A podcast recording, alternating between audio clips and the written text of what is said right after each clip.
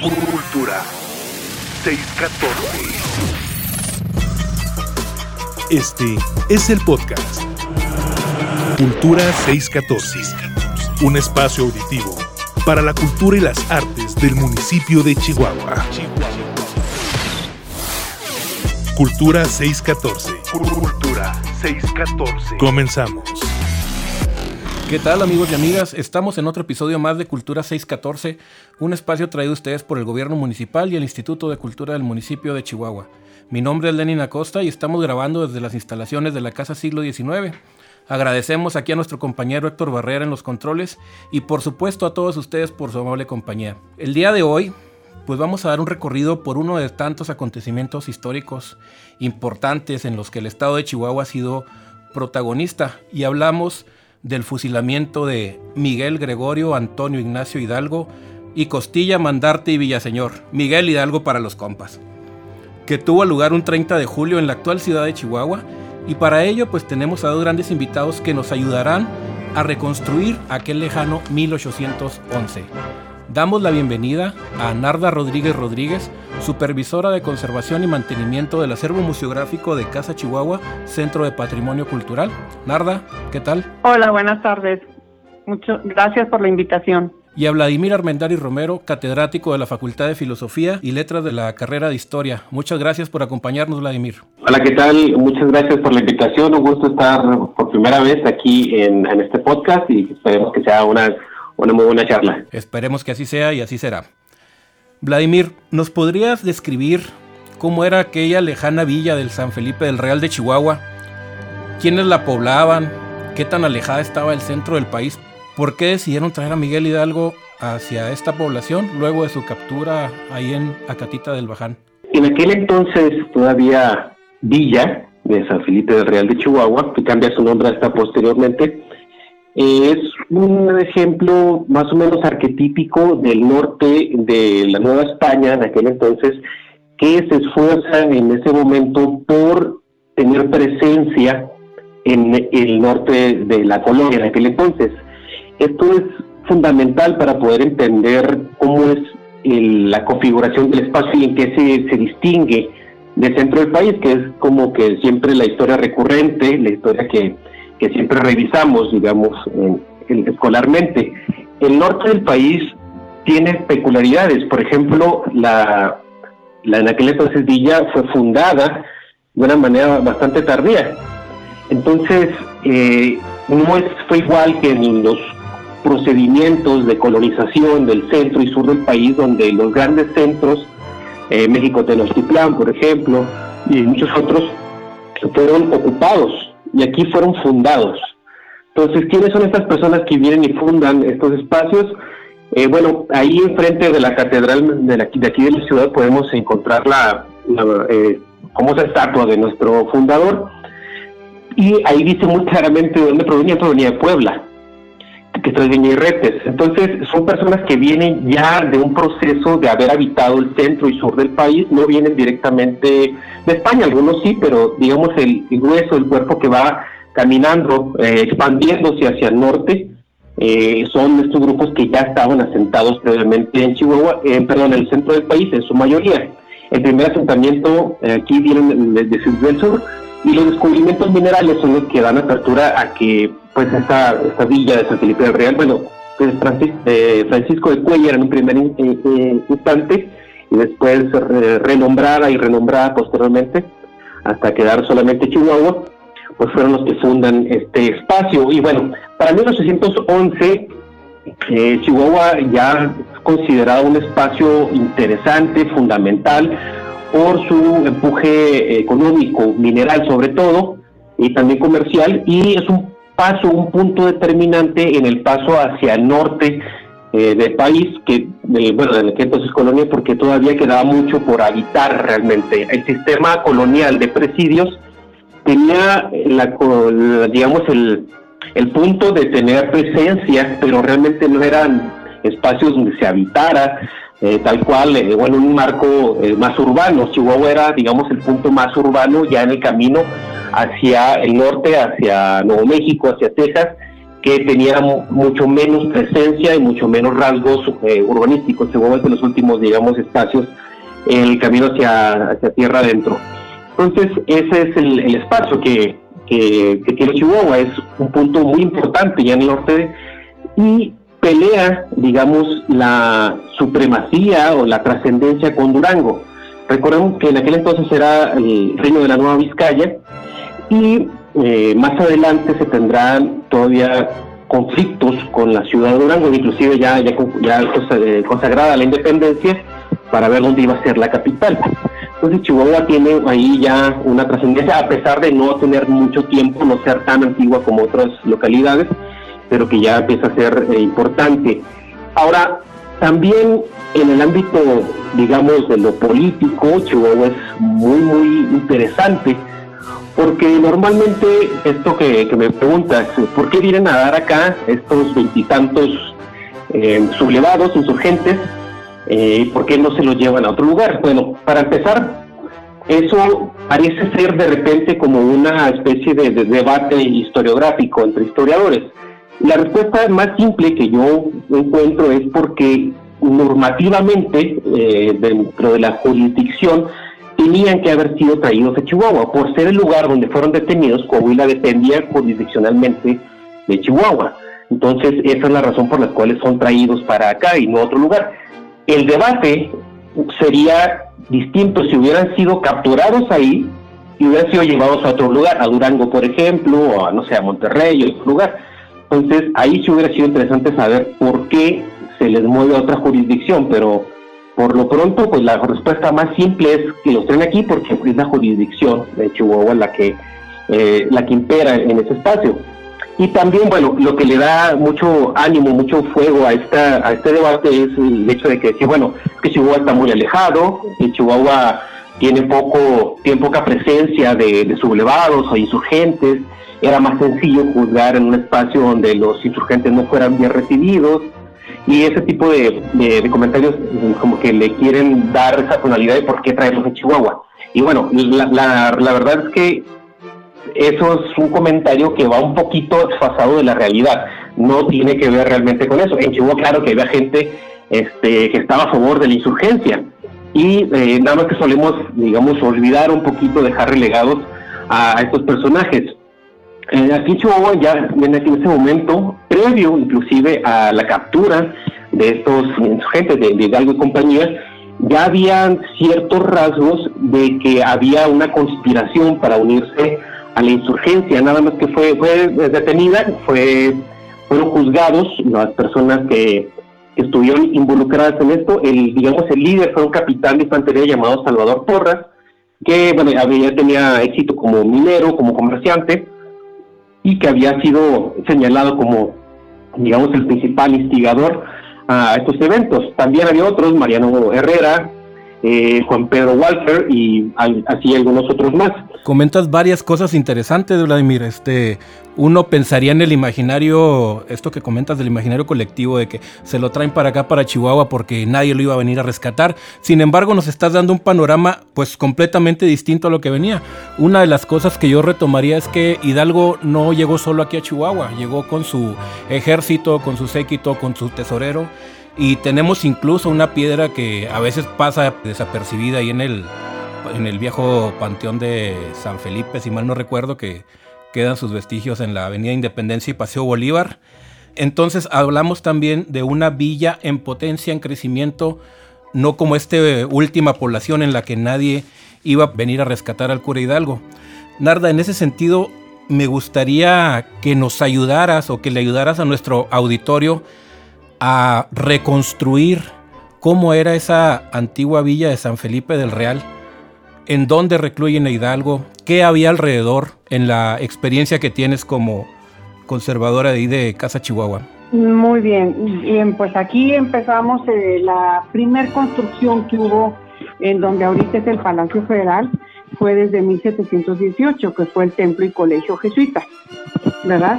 Luego, pues ya este, Sabemos que el rey Carlos III dispone la expulsión de los jesuitas y el edificio lo consideran de muy buen tamaño y además un buen edificio sólido con buenos muros de piedra y consideran que, que era bueno para convertirlo en real hospital militar, entre otras cosas. Luego ya después de ser hospital militar, cuando vienen este, los caudillos, precisamente los caudillos insurgentes, ya había sido cárcel, ya había sido cuartel de las tropas permanentes y además del hospital militar. Cuando llegan los caudillos, a Hidalgo deciden encerrarlo en la torre del templo de Nuestra Señora de Loreto. Ese es el calabozo de Hidalgo. Eh, es importante mencionar que la, la iglesia nunca se celebró misa en el templo de Nuestra Señora de Loreto, más bien era usada como teatro. Y en la torre del, templo es donde sirve eh, como calabozo a don Miguel Hidalgo. Enseguida estaba la celda de Ignacio Allende, en lo que ahorita tenemos nosotros las oficinas de curaduría. Pero son paredes tan gruesas, pues que no, no había forma de comunicarse unos y otros. A los demás insurgentes los llevan a encerrar a las celdas que estaban en el convento de San Francisco, lo que ahorita es el templo de San Francisco. Luego ya vemos que después de haber sido la cárcel, viene la intervención francesa en México, estamos hablando de 1875, 1877, viene cuando viene el presidente Benito Juárez, se traslada al estado de Chihuahua y convierte a, Chihuahua, a la capital, como la capital de la República. En esa época, Benito Juárez firma un decreto donde se llega al acuerdo de conservar la torre del templo de Nuestra Señora de Loreta por considerarlo un sitio histórico, ya que había servido como calabozo a Hidalgo y sabía que ahí había pasado los últimos tres meses de su vida. Afortunadamente se firma este acuerdo, porque estamos hablando de 1878, la Secretaría de Hacienda le vende esta propiedad a don José Cordero y sus sucesores lo venden nuevamente al Estado cuando el gobierno decide construir casas de moneda. Entonces tumban todo lo que era el templo del colegio jesuita y dejan únicamente la torre gracias a este decreto que se había firmado. Tumban y construyen casa de moneda porque el gobierno federal decide construir casas de moneda donde hubiera eh, minas, como es el caso de Chihuahua. Porfirio Díaz, para celebrar el centenario del movimiento de independencia de México, ordena la construcción de un palacio federal en cada una de las capitales de los 32 estados de la República. Por eso cuando vamos a Zacatecas o a Saltillo o a Monterrey, en fin, a las capitales de los otros estados vemos que son muy parecidos a este palacio federal.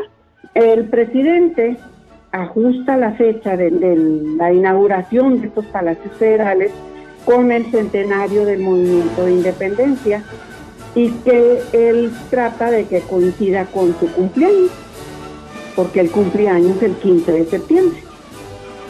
Entonces, eh, bueno, pues lo festeja y lo festeja en grande.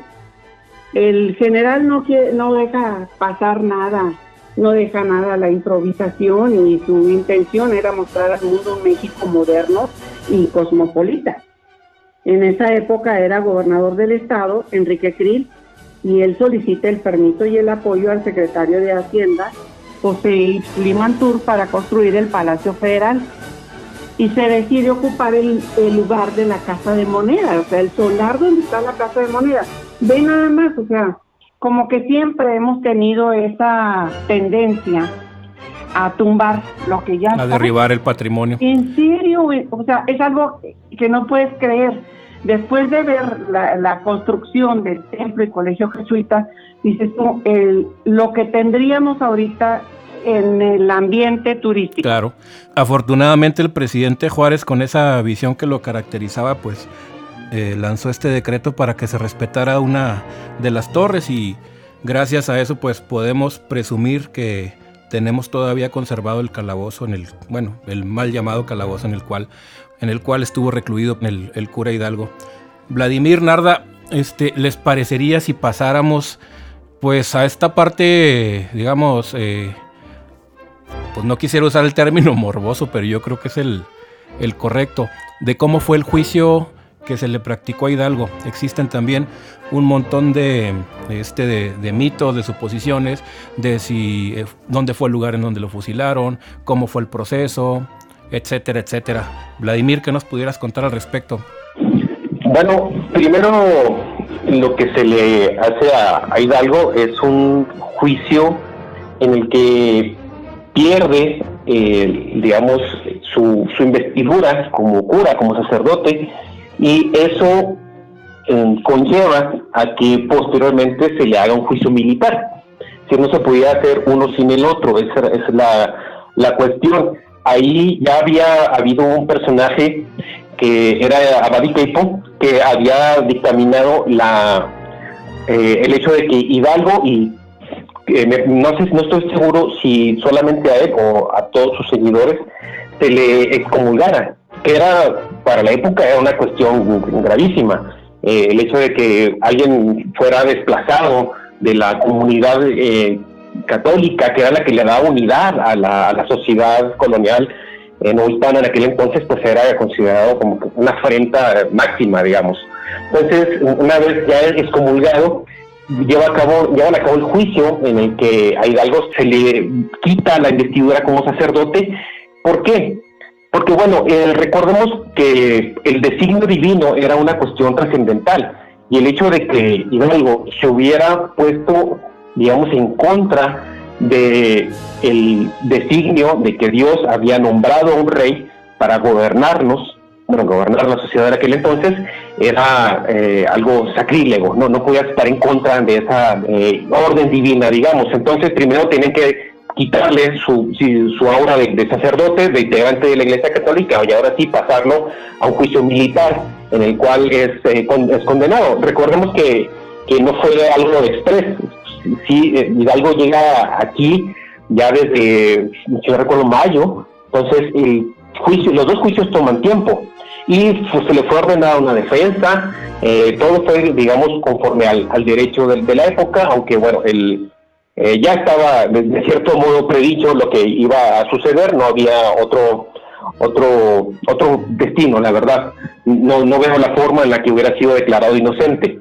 Eh, lo, que me parece eh, más, más cruel en, la cuestión es que el hecho de que Hidalgo haya llegado y que las autoridades lo hayan demonizado básicamente, lo hayan dicho que este tipo está en contra de Dios, está en contra del rey y, se, haya ganado en muchos sentidos la, la animadversión de mucha población, al final eh, pues hay crónicas que dicen que pues fue llorado por la población de, Chihuahua en un gesto de, abierta compasión para esta persona, eh, que había sido, eh, es que era muy raro también este tipo de juicios en contra de sacerdotes para quitarle su investidura como sacerdote. Entonces, pues fue, una conmoción auténticamente. Narda, en tu experiencia, desde que se abrió el Centro de Patrimonio Cultural Casa Chihuahua, pues te ha tocado vivir de todo.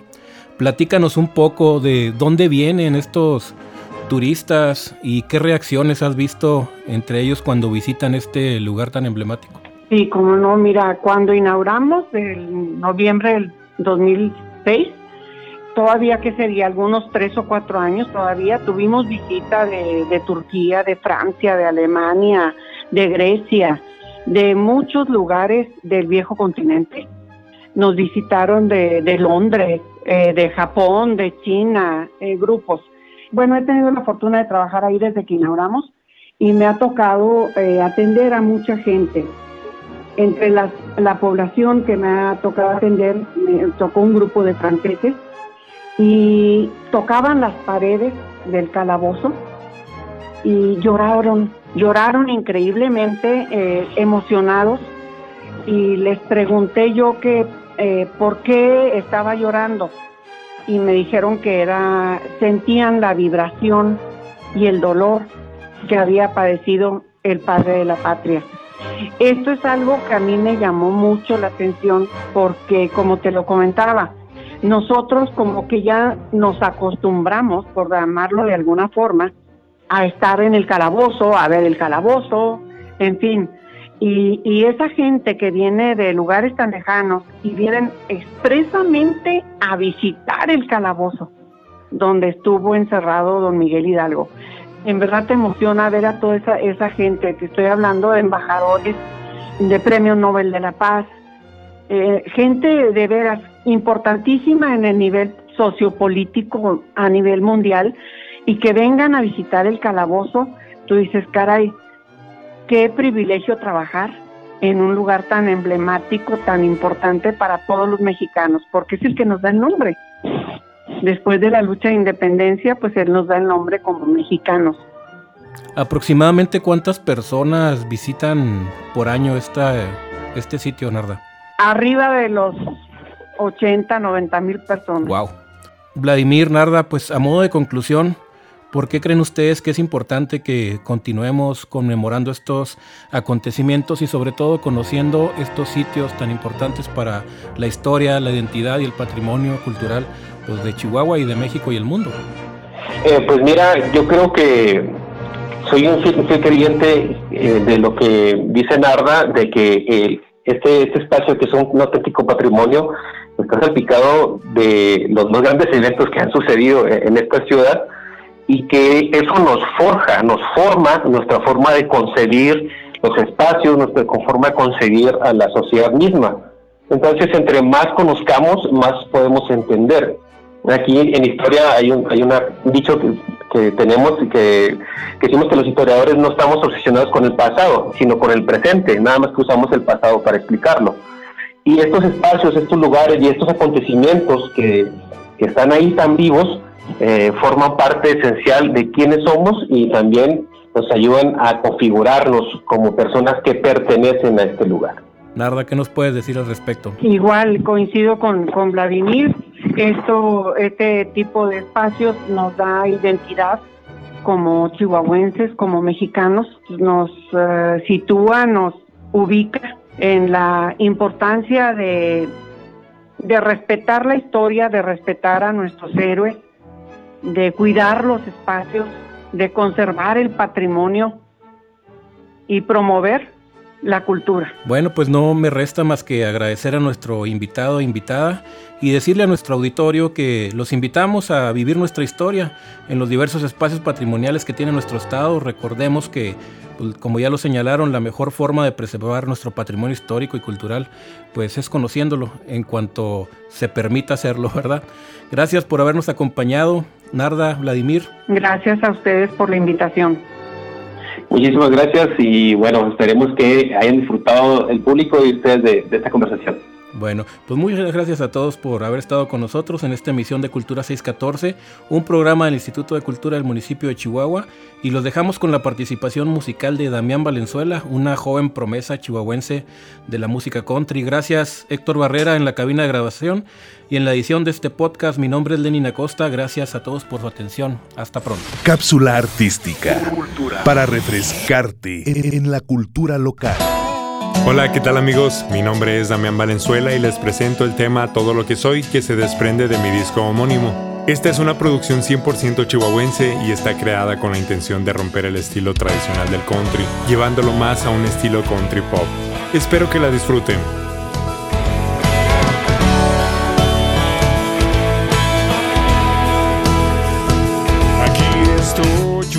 Vez más sentado en esta habitación. Estoy a punto de ceder y darle paso a la razón. No me es posible comprender cómo entre tanta oscuridad surge una luz que desde el fondo pueda todo iluminar. No lo esperaba y al darme cuenta tú ya estabas ahí poquito a poco te fuiste convirtiendo en gran parte de mí. Discúlpame, no quiero interrumpirte, pero tengo algo que decirte.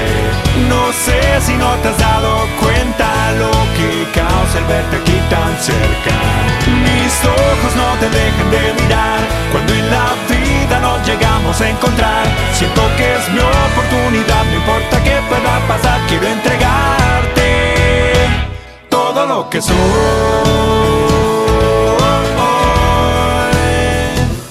Todo lo que soy.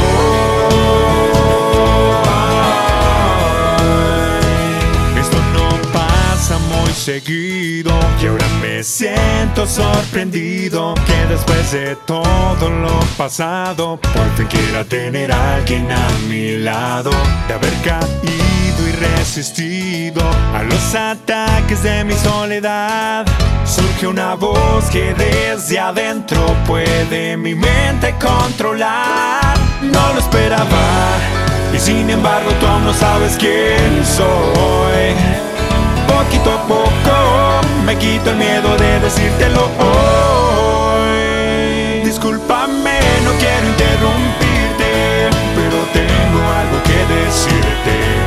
sé si no te has dado cuenta lo que causa el verte aquí tan cerca.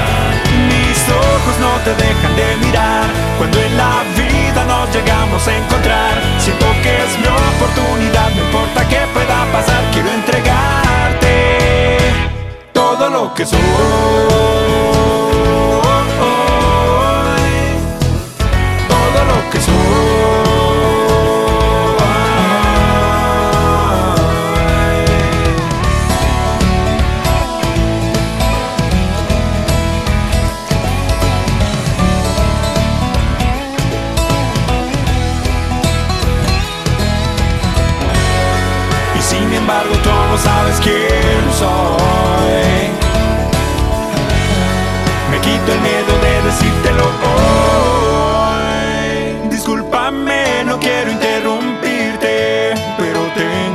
Decirte. No sé si no te has dado cuenta lo que causa el verte aquí tan cerca.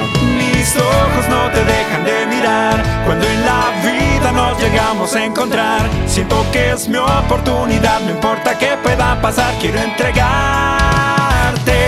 todo lo que soy.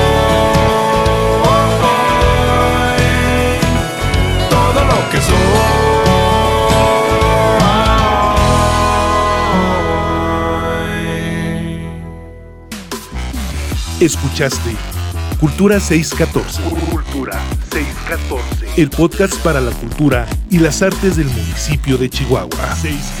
Cultura 614.